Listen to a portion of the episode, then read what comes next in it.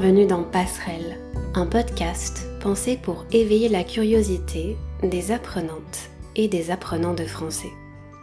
Je m'appelle Émilie et cette semaine, comme d'habitude, je vous invite à prendre quelques minutes pour qu'on réfléchisse ensemble à une question. Dans chaque épisode, j'essaye de vous proposer des sujets différents à explorer.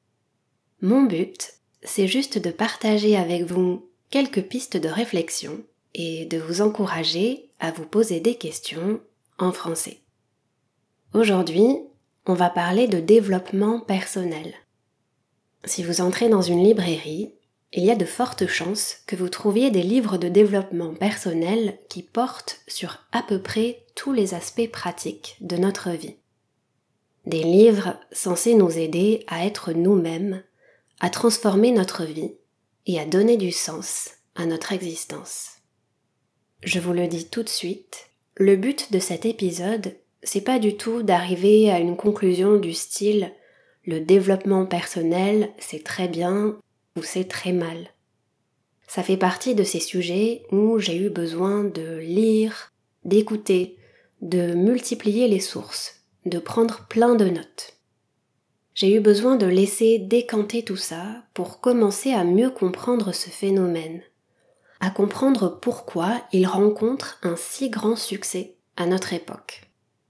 Laisser décanter, dans cette phrase, ça veut dire me donner le temps nécessaire pour que mes idées soient plus claires.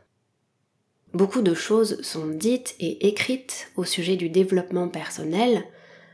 Moi, ce qui m'intéresse, c'est d'avoir un état d'esprit curieux, d'avoir une approche sans jugement moral. Quand on s'arrête un instant sur ce sujet, on se rend compte qu'il y a tout un vocabulaire, toute une série de phrases qui se répètent dans le discours associé au développement personnel. Je vous donnerai quelques exemples, mais avant ça, la question qu'on va se poser aujourd'hui, c'est la suivante. Ça veut dire quoi, au juste? Devenir soi-même. Tout d'abord, on va parler des origines du développement personnel. Puis, on va réfléchir aux raisons de son succès.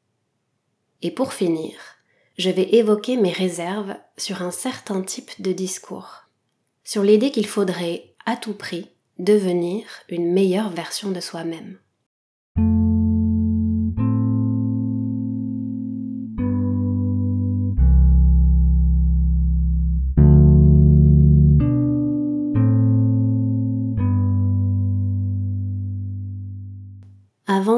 Continuer, un truc qui n'a rien à voir avec le développement personnel, au moment où je publie cet épisode, c'est la semaine de la rentrée. Si vous suivez un tout petit peu les infos en France, vous en avez certainement entendu parler. Même si ça me saoule un peu, une autre expression utile pour se plaindre en français, même si ça me saoule qu'on nous répète tous les jours que c'est la rentrée, c'est vrai que c'est une période de l'année un peu spéciale. En tant que prof, quelque part, c'est une période de recommencement. C'est l'occasion de retrouver mes élèves qui ont fait une pause pendant les vacances d'été et aussi d'essayer de nouvelles choses. Si vous êtes abonné à ma newsletter, vous savez déjà que, en septembre, je me lance dans des cours de conversation en petits groupes. Je suis très excitée un petit peu nerveuse pour être honnête avec vous. Mais voilà, j'ai surtout hâte de commencer ces conversations. Et si vous faites partie des personnes qui m'ont écrit pour demander des informations sur les cours, les choses vont se mettre en place petit à petit. C'était important pour moi de vous dire que, ben, j'apprécie votre patience pendant cette petite période où les choses s'organisent. J'en profite pour dire un merci général à vous toutes et tous aux personnes qui écoutent le podcast.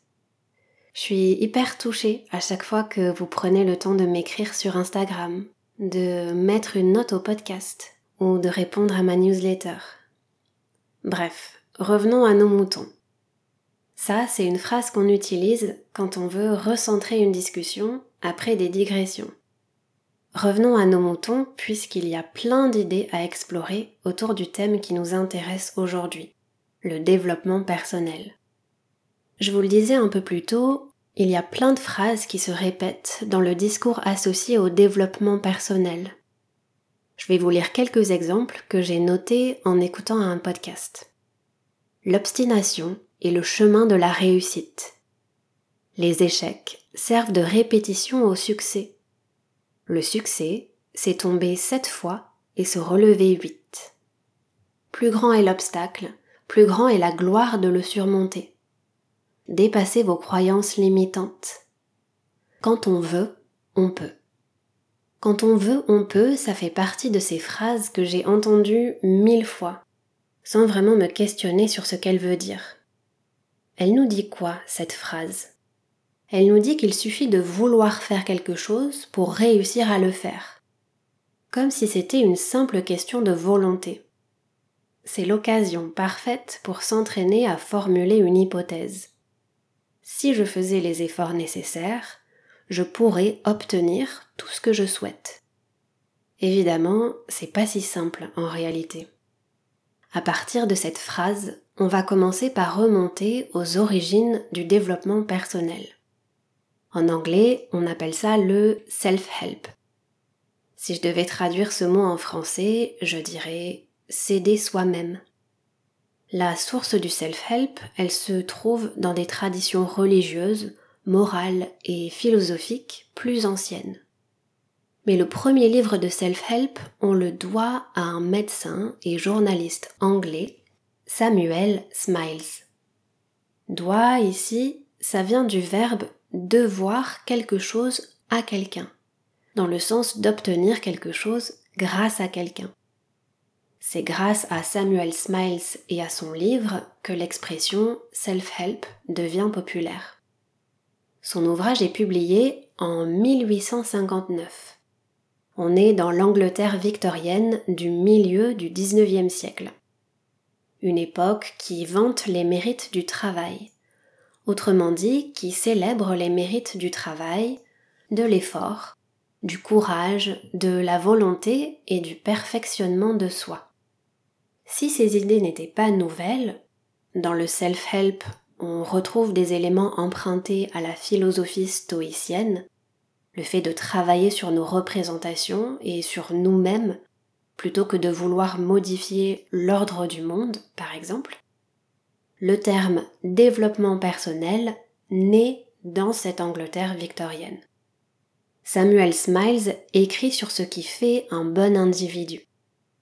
Un bon individu, c'est une personne qui n'est pas dans une position plaintive, c'est quelqu'un qui fait face à l'existence. Quelqu'un qui, plutôt que d'attendre une aide extérieure, essaye de trouver des choses à l'intérieur de lui-même. Le livre de Samuel Smiles illustre une tradition parmi d'autres. Une autre tradition qui me vient à l'esprit, c'est celle de la tradition religieuse protestante aux États-Unis. Le fidèle qui plaît à Dieu, c'est celui qui est dans l'activité, celui qui ne se repose jamais sur ses lauriers.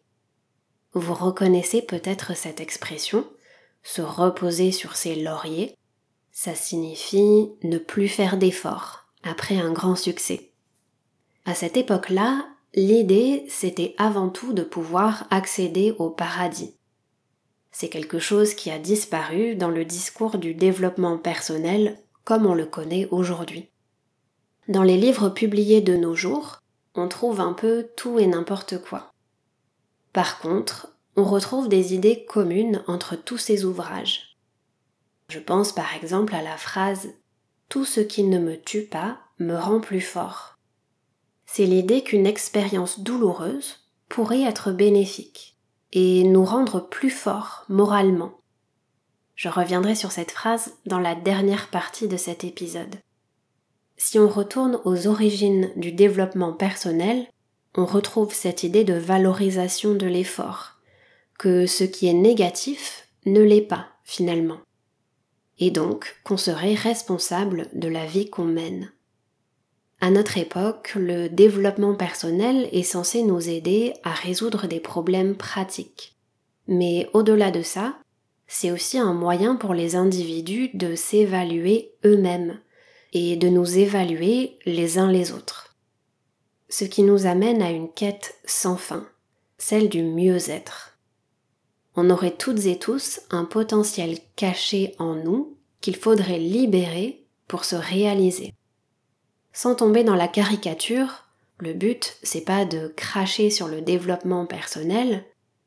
Cracher sur quelque chose, dans ce contexte, ça veut dire rejeter, mépriser.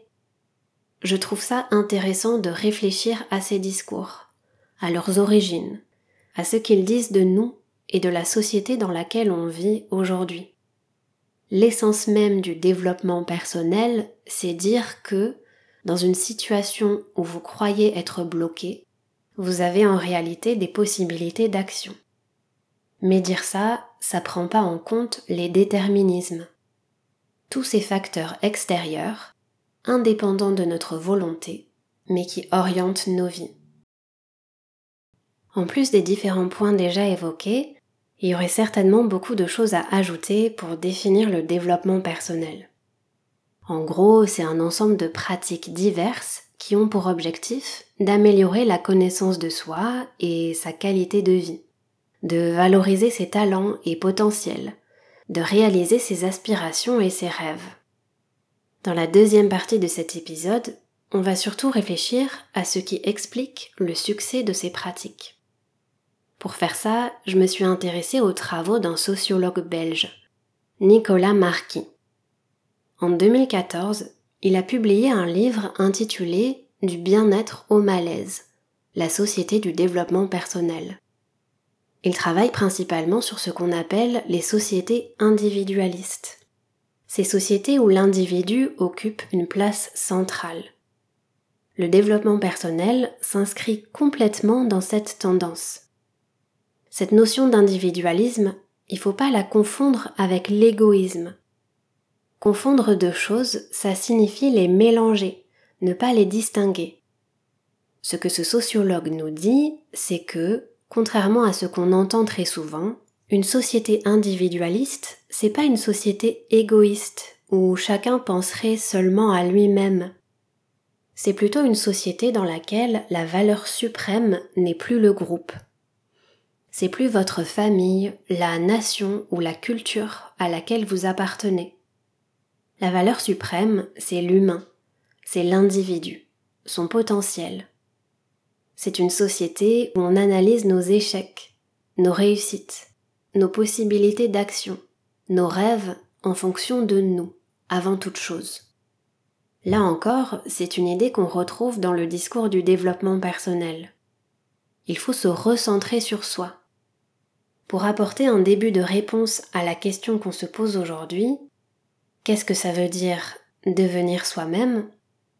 Nicolas Marquis nous explique que dans une société individualiste, une vie réussie, c'est une vie où on arrive à se dépêtrer des étiquettes que le groupe nous imposerait. Se dépêtrer, ça veut dire se sortir d'une situation. Une vie réussie, c'est une vie où on arrive à se sortir des normes, des limitations que la société ferait peser sur nos épaules. D'après Nicolas Marquis, en réalité, c'est ça qu'on appelle devenir soi. C'est une piste parmi d'autres. Ça peut aussi être devenir ce qu'on est, la personne qu'on est en soi, révéler son potentiel caché, un peu comme un super-héros. À l'inverse, devenir soi, on peut se dire que c'est accepter ce que l'on est. Nous sommes tous des êtres imparfaits et faillibles faillible dans le sens où on peut se tromper. Nous sommes tous des êtres humains.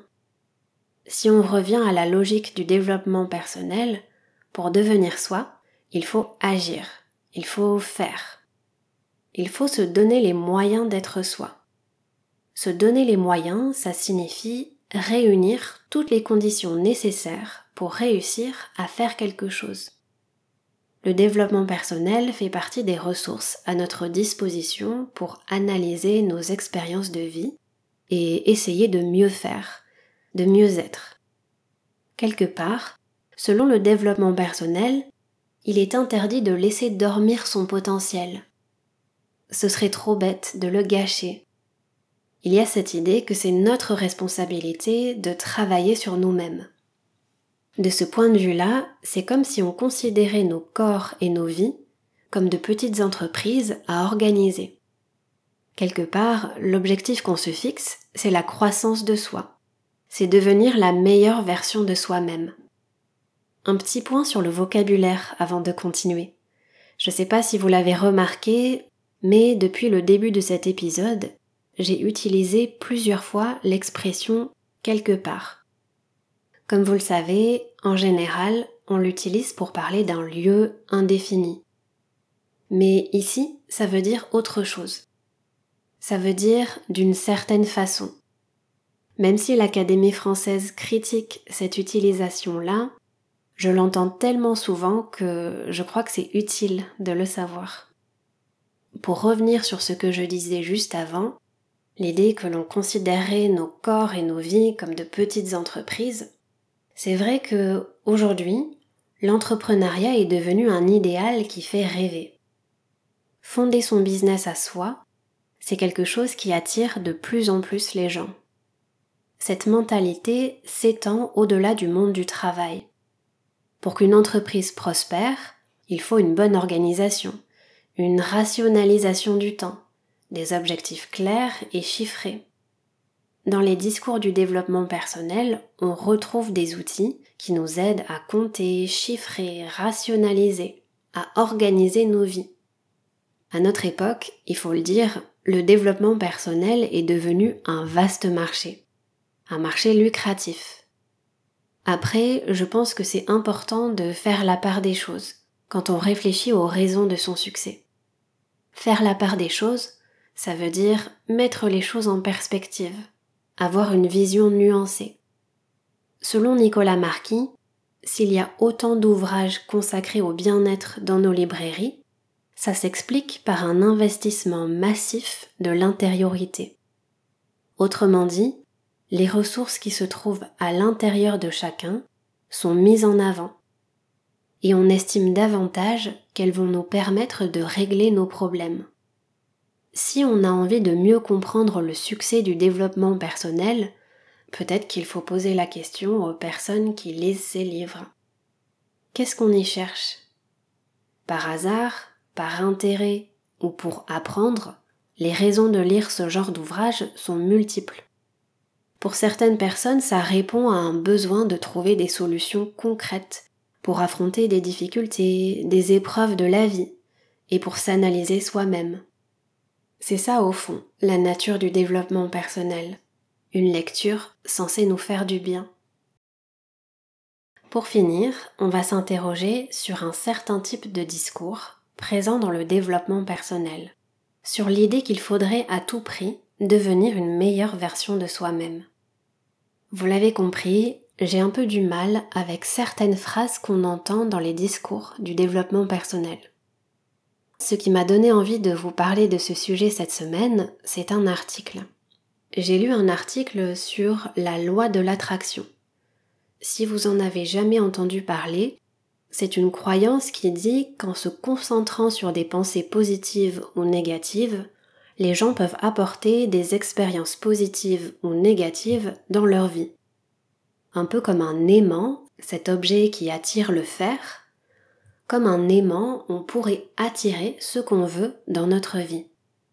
Dans l'article que j'ai lu, il y a un passage qui illustre bien les réserves que je peux avoir sur un certain type de discours. Pour vous donner un peu de contexte, c'est le témoignage d'une femme dont le père est mort il y a quelques années. Suite à ça, elle a quitté son travail et elle a changé de vie.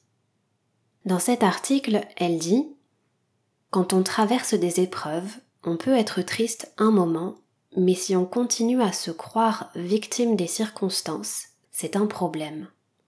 Quand on est en deuil, il ne faut pas cultiver le désespoir, mais se prendre en main. Le décès de mon père, ça a quelque part été un cadeau puisque ça m'a réveillée et amené à changer de vie. Se croire victime, il faut se prendre en main. Se prendre en main, ça veut dire se reprendre. J'ai pas lu ce passage pour émettre un jugement. Ce qu'elle raconte, c'est son expérience. Ce qui m'intéresse, c'est le vocabulaire qu'elle utilise. c'est un type de discours qui peut être culpabilisant, qui pose une question importante. Est-ce qu'on a besoin de transformer chaque épreuve de la vie en une expérience qui nous apprend quelque chose et qui fait de nous une meilleure personne On peut se demander pourquoi on est tant aujourd'hui à chercher à s'améliorer et comment on peut réussir à satisfaire ce désir en continuant quand même à faire société. Parce qu'on est des êtres sociaux, pas seulement des individus.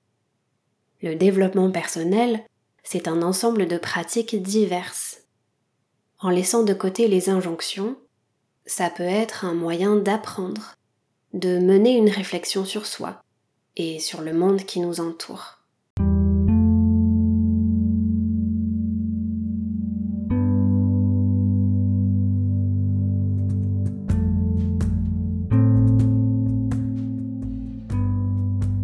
Voilà, c'est tout pour cette semaine.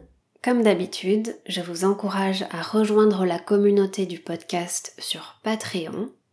C'est un espace d'échange où je partage des ressources et les transcriptions des épisodes.